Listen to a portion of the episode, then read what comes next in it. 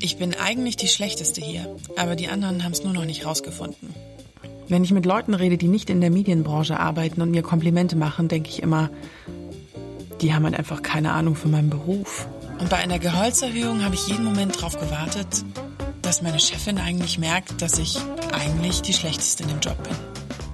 Imposter-Phänomen oder auch Hochstapler-Syndrom nennt man solche Gedanken. Das Gefühl, jeden Moment könnte jemand um die Ecke kommen und einen als Hochstapler enttarnen. Ich, Elena, die Chaos Queen, kenne dieses Gefühl auch sehr gut, wenn ich ehrlich bin. Und nachdem ich über den manchmal etwas verwirrenden Begriff gestolpert bin, wollte ich mich unbedingt mit dem Thema auseinandersetzen. So kam ich zu Sabine, eine Autorin und Lyrikerin aus München, die das Buch geschrieben hat mit dem passenden Titel Was, wenn alle merken, dass ich gar nichts kann. Willkommen in meinem Leben als Chaos Queen.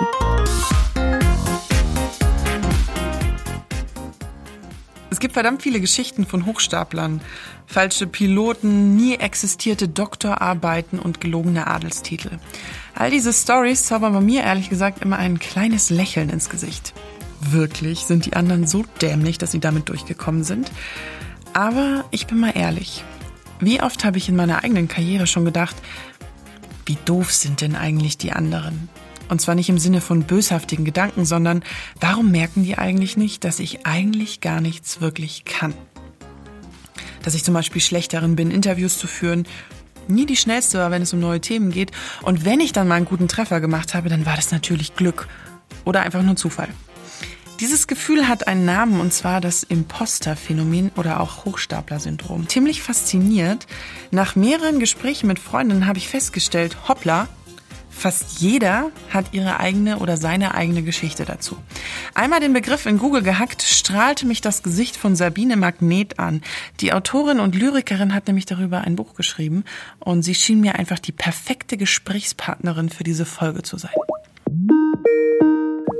Hallo Elena. Hallo. Sie wird erklären, warum es sich eigentlich handelt, ob es eigentlich wirklich nur Frauen betrifft und warum allein dem Ganzen einen Namen zu geben, das Gefühl schon ein ganzes bisschen besser macht. Eins, was mir am Anfang aufgefallen ist, wo ich dich dann auch ein bisschen googeln musste, in Anführungszeichen, du bist ja keine Wissenschaftlerin, aber du hast ein wahnsinnig wissenschaftliches Buch geschrieben. Wie zur Hölle kommt man da drauf und wie zur Hölle traut man sich das? Ähm, gute Frage.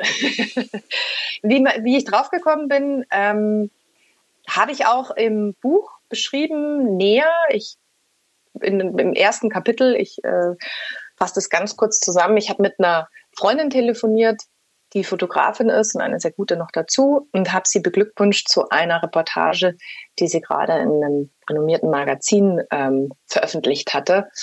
Und, ähm, und sie ist immer ausgewichen und gesagt, na ja, ähm, das Licht war gut, die Leute waren nett und so weiter. Und ich war, ähm, habe sehr insistiert darauf, dass das aber natürlich einen Unterschied macht, ob sie da jetzt steht oder ich, weil mit gutem Licht und ähm, netten Leuten äh, wird noch lang kein gutes Foto, wenn ich das mache. Und, ähm, und irgendwann bin ich so relativ ähm, emotional geworden und habe sie gefragt, ja, sag mal, was ist denn da los? warum können wir denn nicht irgendwie annehmen, wenn jemand sagt, irgendwie, dass wir was gut gemacht haben? Und dann war es still in der Leitung und dann seufzte sie und sagte dann zu mir, ja, weißt du, Sabine, manchmal habe ich Angst, dass die draufkommen, dass ich nur blöffe. Und das hat mich halt sehr getroffen. Also da habe ich mich sehr wiedererkannt und dachte mir, das ist, beschreibt genau das Gefühl, das ich habe. Und im Endeffekt habe ich dann das gemacht, was man so als Journalistin eigentlich immer macht, wenn man was nicht versteht, man fängt an zu recherchieren. Mhm. Also ich kann nur von mir reden, ich habe ich hab von diesem von dieser Sache nie was gehört gehabt. Bis vor, ich würde jetzt sagen, zwei Monaten dieses uh, The Cut, die Website oder ist glaube ich auch Magazin, die zum New Yorker gehören oder oder New York Magazine. Und da bin ich über so, ich liebe diese Website, ich finde die wahnsinnig inspirierend und dann habe ich da den Artikel drüber gelesen und ich weiß noch, wie ich mich zurückgelehnt habe und mir dachte, ach Quatsch, da gibt's einen Namen für, da gibt's einen Begriff für und das ist ja dieses Gefühl, wow, plötzlich kann ich etwas benennen und allein dadurch fühlt sich schon gut an. Es muss ja gar nicht die Lösung sein, aber allein diese Begriff, diesen Begriff zu haben, Hochstapler-Syndrom, ähm, den ich übrigens total verwirrend finde von der Aussage her. Und dann habe ich auch angefangen, weil man ja Journalist ist, sich mit Freundinnen darüber zu unterhalten. Und ich habe festgestellt, jeder kennt dieses Gefühl. Also ich habe niemanden getroffen, der mich angeguckt hat und gesagt hat, oh, nö, also ich gucke mich jeden Morgen im Spiegel an und denke, ich bin der Größte. Und so lebe ich auch. Und Ehrlich gesagt, wenn dir so jemand, wenn dir jemand sowas sagt, dann würde ich aber auch mich einfach umdrehen und gehen, ja. Das sind meistens Narzissten, das, ja. Das, das, stimmt dann auch irgendwas nicht. Ähm, ja, äh, das, die Entdeckerin dieses Phänomens oder eine der beiden Entdeckerinnen, ähm, Pauline Clance, die hat in einem Interview, die hat es in den äh, späten 70er, Mitte der, bis Mitte der 80er Jahre hat die mit ihrer Kollegin Susan Imes ähm, da sehr viel geforscht. Und die hat dann in einem Interview, ich glaube in den frühen 2000ern, hat die dann gesagt, so, sie wünschte, sie hätte es nicht Imposters ähm, äh, Phenomenon genannt. Ähm, weder Phänomen noch Syndrom, sondern sie hat gesagt, dass das eine Erfahrung ist, die die meisten von uns mindestens einmal in ihrem Leben machen und äh, trifft das auch, wie ich das erfahren habe und wie ich mit vielen Wissenschaftlerinnen und Wissenschaftlern geredet habe. Also die meisten von uns kennen das Gefühl. Manche kennen das so unterschwellig, latent die ganze Zeit. Andere kennen das, wenn sie zum Beispiel den Job wechseln oder eben zum ersten Mal Mama oder Papa werden oder irgendwelche anderen neuen Aufgaben haben oder wenn sie in ein Umfeld reinkommen, wo sie auf einmal eine Art Minderheit ähm, oder nicht eine Art, sondern eine Minderheit sind. Aber du hast ja wahnsinnig viel Studien und so gelesen. Wie viele Leute sind denn betroffen? Also kann man da eine Zahl sagen? Wie viel? Eigentlich kann man es nicht. Es gibt so zwei, drei Studien, die, die lehnen sich so ein bisschen raus ähm, und sagen, so etwa 70 Prozent der ähm, Bevölkerung erleben mindestens einmal im Leben so eine Episode. Äh, ich würde fast sagen, es sind mehr. Ich würde es einfach nur unwissenschaftlich äh, aus meiner eigenen Erfahrung. Aber eigentlich kannst du es nicht sagen, weil woran willst du das messen? Ja, wie willst du das feststellen, wie viele Leute auf der ganzen Welt? Das kann man nicht sagen. Es ist ja auch schwierig, manche haben das ja nur einmal und denken darüber nach und andere fuchsen sich da total rein und bekommen Panikattacken. Also die, die, das ist ja von A bis 1 bis 100 gibt's ja da ganz viele Stufen wahrscheinlich. Und für mich war das immer so, ich hatte vor ein paar Monaten mal ein Interview mit meiner besten Freundin hier gemacht, da ging es eigentlich um ihre Hochzeit. Aber ähm, da sollte sie mich beschreiben und da hat sie mich als ehrgeizig beschreiben, beschrieben. Und für mich ist ehrgeizig ein Begriff, von dem ich mich immer sehr distanziere, weil ich nämlich, und ich weiß, wahrscheinlich ist das dieses Hochstapler-Syndrom, immer das Gefühl habe, das, was ich erreicht habe, kam mir immer so zugeflogen. Es war alles einfach so Glück, so. Und deswegen sage ich immer von mir, ich bin nicht ehrgeizig. Und seit ich mich mit diesem Imposter-Syndrom oder ja, beschäftige, habe ich so das Gefühl, ich weiß nicht, vielleicht bin ich doch ehrgeizig, sondern ich es mir einfach nur selber nicht eingestehen. Ich glaube, das hat so mehrere Komponenten. Äh, erstmal, ähm, dass ehrgeizig bei uns mittlerweile, glaube ich, ein bisschen negativ besetzt ist. Mhm. Aus welchem Grund auch immer. Ja, ich finde das persönlich jetzt keinen negativen Begriff, aber ich weiß, was du meinst.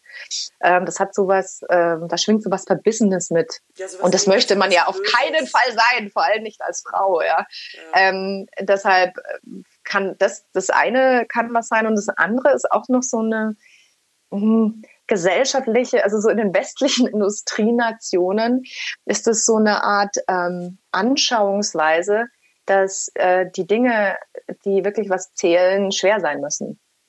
Dass du da richtig dafür arbeiten musst. Ja? Und dass, wenn dir was zufliegt, dass es quasi nichts wert ist in dem Sinne. Ja? Und ähm, das ist äh, schwierig, ja, weil wir natürlich es gibt Sachen, die fallen uns leicht. Das, äh, ich kann das jetzt nur mit meinen Gedichten sagen, nicht, dass mir jedes Gedicht leicht fällt oder dass, äh, dass ich nicht auch an einem Gedicht teilweise Jahre sitze. Ja? Oder ich habe mir wahnsinnig schwer damit getan, das anzuerkennen, dass es trotzdem oder vielleicht genau deshalb Wert hat und dass, ähm, dass man dafür auch was verlangen kann. Geld nämlich. Also es gibt so unterschiedliche Arten, wie man mm, mit diesem Erleben äh, und diese Angst, dass es aufgedeckt wird und diesen, diese Angst, dass man nur äh, hochstapelt eigentlich und gar nichts kann, äh, irgendwie äh, klarkommt. Und das ist aber alles, läuft alles unterbewusst. Ähm, ähm, da gibt's also ja, wurden relativ früh äh, zwei mögliche Arten, damit klarzukommen, irgendwie rauskristallisiert. Das eine sind die Overdoer und das andere sind die Underdoer. Und die Overdoer sind halt sozusagen die bis ins kleinste Detail alles vorbereiten, schon zwei Monate vorher anfangen ähm, und wirklich äh, versuchen, nichts im Zufall zu überlassen und sich also quasi micro-managen und bis wirklich ähm, dass ähm, auch nur ja nichts schief geht. Und das andere sind die Underdur, die äh, so lange prokrastinieren, bis eigentlich schon zu spät ist und dann noch irgendwie auf einer Arschbacke irgendwie die Arbeit runterschreiben. Ja. Ich glaube, wenn meine Freunde das durchlesen würden, würden sie innerhalb von einer Millisekunde mich als Underdoer bezeichnen. Weil ich war immer die, oh, mach mit der keine Gruppenarbeiten. Das macht keinen Spaß. Und ich immer alles auf den letzten Drücker. Und das tue ich mir bis heute sehr, sehr schwer, weil ich dann immer, ja, weil ich dann immer so hab, ja gut, ich hätte mich anstrengen können, aber ich habe es halt nicht gemacht. Und ähm, das schade. Selbst auch wenn ich heute Artikel abgeben muss, schreibe ich die echt so spät. Und dann ärgere ich mich die ganze Zeit. Aber ja, dann ist es auch so eine Begründung, warum man halt sagt, ja, Mai. Kurze Werbeunterbrechung. Ihr findet meine ganzen Folgen natürlich auf iTunes, Spotify, Deezer und Co. Die verschwinden ja nicht einfach. Die alten sind dann natürlich auch noch alle online. Darunter auch die erwähnte mit meiner besten Freundin, indem ich ihr die Frage gestellt habe, ob ich wirklich eine so tragische Trauzeugin war oder versagt habe. Lasst mir gerne eine positive Bewertung für den Podcast da und abonniert mich, dann helft ihr mir sichtbarer zu sein und ihr verpasst auch keine Folge mehr von mir. Werbung Ende. Ist es ein Frauending? Was genau? Das Impostor-Syndrom? Ähm, es gibt nicht wirklich ähm, die wissenschaftlichen Beweise dafür, dass es ein reines Frauending ist. Nein. Es gibt ein paar Studien, die sagen, dass eher Frauen davon betroffen sind. Es gibt aber auch Studien, die sagen, nee, gibt keine geschlechtsspezifischen Unterschiede. Und so die neueren Studien jetzt gerade von jetzt die Uni Wien hatte eins gemacht, eine Studie gemacht vor, ich glaube, zwei Jahren oder so, drei Jahren, ähm, die haben herausgefunden, dass es sich weniger ums biologische Geschlecht als auch als ums äh, sozusagen soziale Geschlecht, konstruierte Geschlecht geht. Ähm, das heißt, wenn äh, du dich mit äh, weiblich assoziierten Attributen ähm, identifizierst, dann ist die Wahrscheinlichkeit höher, dass du Impostergefühle ähm, bekommst. Ja, das kann ja auch, dass eine Zahnarzthelferin kann das ja genauso haben wie eine, eine Vorstandsvorsitzende. Also, wenn die das erste Mal am Patienten muss, dann wird die sich auch denken, oh mein Gott, oh mein Gott, oh mein Gott, oh mein Gott. Und ja, ähm, ja das vergisst man immer. Also, das ist, oder ob sie die ähm, äh, Gehaltserhöhung verdient hat, ja, oder ob sie jetzt, keine Ahnung, die, die, die Zähne ordentlich gesaubert. Ich, ich weiß nicht, natürlich, klar. Das, das, äh, das, das können alle haben. Und im, nochmal zu dieser Gender-Frage. Ich denke, dass es so ist, dass uns das oft vorkommt, als würde es Frauen eher betreffen, weil Frauen eher darüber reden. Ja. Weil Frauen eher bereit sind, auch Schwächen zuzugeben öffentlich und auch dafür nicht so ähm, kritisiert werden und mit nicht so vielen äh, Nachteilen zu rechnen haben, wenn sie es tun. Also ich denke, dass ein Mann in einer Führungsposition, wenn der erzählt, was er für ähm, Zweifel an sich hat und so weiter, für den geht es wahrscheinlich nicht so glimpflich aus. Also ähm, da würde ich mir auch mehr Gleichberechtigung wünschen. Aber wenn ich jetzt sagen würde, ich, ich möchte das ändern, gibt es welche oder welche Methoden gibt es, sich dagegen sich selber ja eigentlich letztendlich zu wehren und zu sagen, nee, da wird's jetzt, ich muss irgendwas machen dagegen, ich mache mich hier gerade selber, ich stehe mir selber im Weg. Wie würde ich das hinbekommen? Also äh, am besten, indem du mal die Richtung änderst. nicht dich änderst, sondern die Richtung. Also du kannst nicht gegen was kämpfen, weil das bist du Das, ähm, das geht nicht. Du kannst nicht gegen dich selbst kämpfen. Das ist eine Seite von dir. Das ist ein Teil von dir. Der Clou an dieser ganzen Sache und an eh allen Sachen ist, dass du nicht gegen dich kämpfst und dass du ähm, dich annimmst, so wie du bist, sogar wenn es jetzt gerade, wenn du jetzt gerade so ein krasse, krasses Hochstapelgefühl hast, dann ist es halt so in dem Moment. Der Witz ähm, ist, wie du vorher schon gesagt hast, in dem Moment, in dem du in dem das Ding einen Namen hat, ist es schon besser. In dem Moment, mhm. in dem mhm. du feststellst, oh, das haben auch noch andere, ist es ja schon besser. Da hast du noch nichts getan. Stimmt, du weißt ja. einfach nur, du bist nicht alleine. Und das ist schon total viel. Du bist nicht alleine in deinem Erleben ja, dieser Unzulänglichkeit, in deiner Angst, nicht gut genug zu sein. Und jetzt kann man unterschiedlich vorgehen. Ähm, du hast intuitiv auch schon das äh, richtig oder gut, richtig falsch gibt's ja auch nicht, aber eine gute Sache gemacht, nämlich dich zu erkundigen und dich mit dem Phänomen auseinanderzusetzen, weil Wissen hilft auch immer. Ja? Also dich mit mir zu unterhalten ist auch gut, weil ich kenne das. Du fühlst dich von mir verstanden. Wir sind schon mal zwei. Wir können beide auch so ein bisschen drüber lachen. Ja, wir können beide uns erzählen, wann wir, wann wir das gefühlt haben. Das hilft. Also so eine Gemeinschaft zu finden, äh, Informationen äh, sich reinzuziehen, das hilft. Und dann gibt es ganz unterschiedliche Möglichkeiten. Äh, es sind jetzt nur ein paar. Ich habe ganz viele aufgelistet und im Internet kann man auch ganz viele Quellen finden. Ähm, Meditation hilft immer, weil es natürlich ähm, dir hilft, diesen ganzen Brainfuck ähm, zu unterbrechen. Und das ist ja unser Hauptproblem so als Menschen, dieser, dieser Brainfuck, äh, egal in welcher Form er sich zeigt. Ähm, und ähm, dann gibt, kann man so, so Kleinigkeiten machen. Du kannst zum Beispiel ähm, äh, Tagebuch führen, aber im Sinne von Erfolgstagebuch. Du schreibst ja einfach jeden Abend die Sachen auf, die du halt an dem Tag geleistet hast.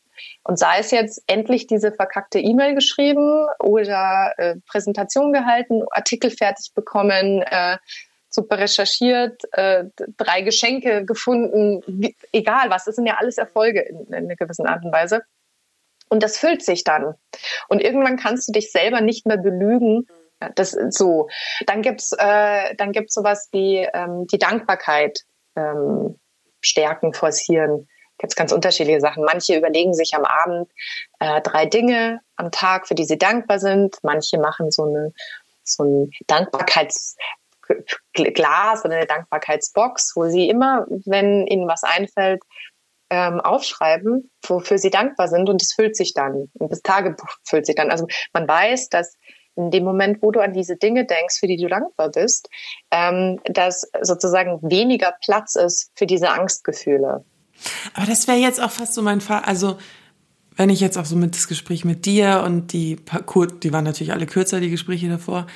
Es ist so, dadurch, dass es ja keine Krankheit ist, wenn man sich von diesem Begriff ein bisschen distanziert und sagt, das ist ein Gefühl und das benennen zu können. Und dann ist ja eigentlich nur die beste Methode, äh, dieses wunderbare Be kind to yourself. Also sei einfach lieb zu dir, sei nett zu dir, akzeptier das und nimm es an.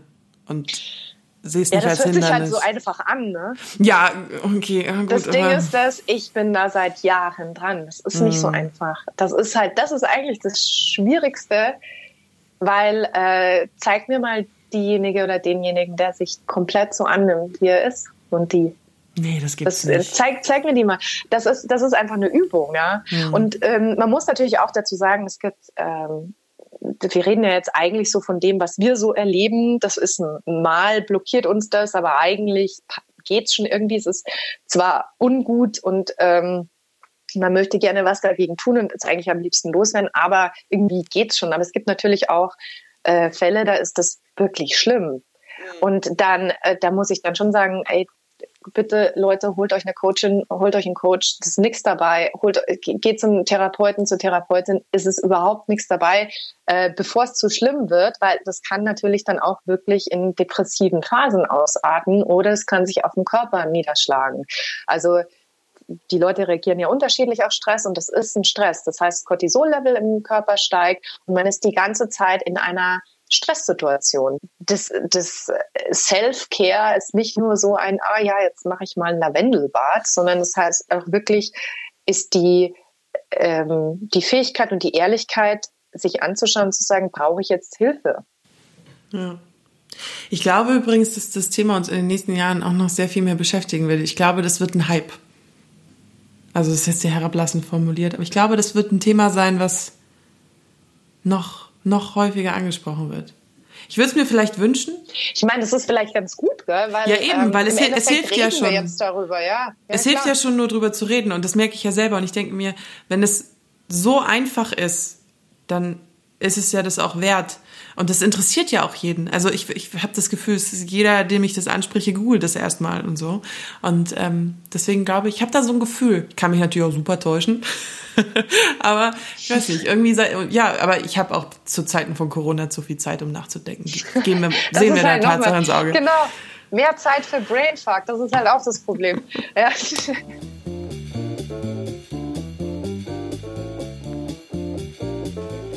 Die gute alte Pandemie bringt Zeit zum Nachdenken. Ich habe das Gefühl, beim Schneiden der Folge und auch beim Skript schreiben, ist ein herrlicher Zungenbrecher, dass ich eigentlich gar kein besseres Fazit mehr sagen kann als das, was wir eigentlich schon angesprochen haben.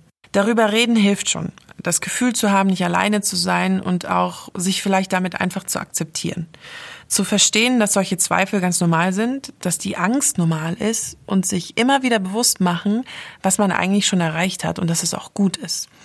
Natürlich gibt es die am Ende erwähnten Härtefälle, die so sehr unter ihren eigenen Gedanken leiden, dass sie meinen, dass alles Glück und Zufall in ihrem Leben ist und dass sie sich dadurch selber extrem blockieren. Ja, wenn ihr dieses Gefühl habt, dann solltet ihr euch wirklich Hilfe holen. Ich mummel mich jetzt wie die letzten vier Wochen wieder in meiner Einzimmerwohnung ein und suche nach Ideen für kommende Folgen.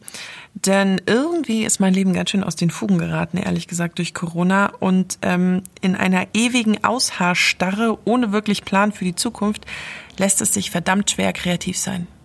Falls ihr ein Thema habt, das ihr total interessant findet und von dem ihr euch wünschen würdet, dass ich mich mal damit beschäftige oder ihr glaubt, dass es mir ganz gut tun würde, mich mit diesem Thema mal zu beschäftigen, dann schreibt mir gerne via Instagram oder äh, eine E-Mail an kontakt@chaosqueen-podcast.de. Bis zum nächsten Mal. Eure Elena.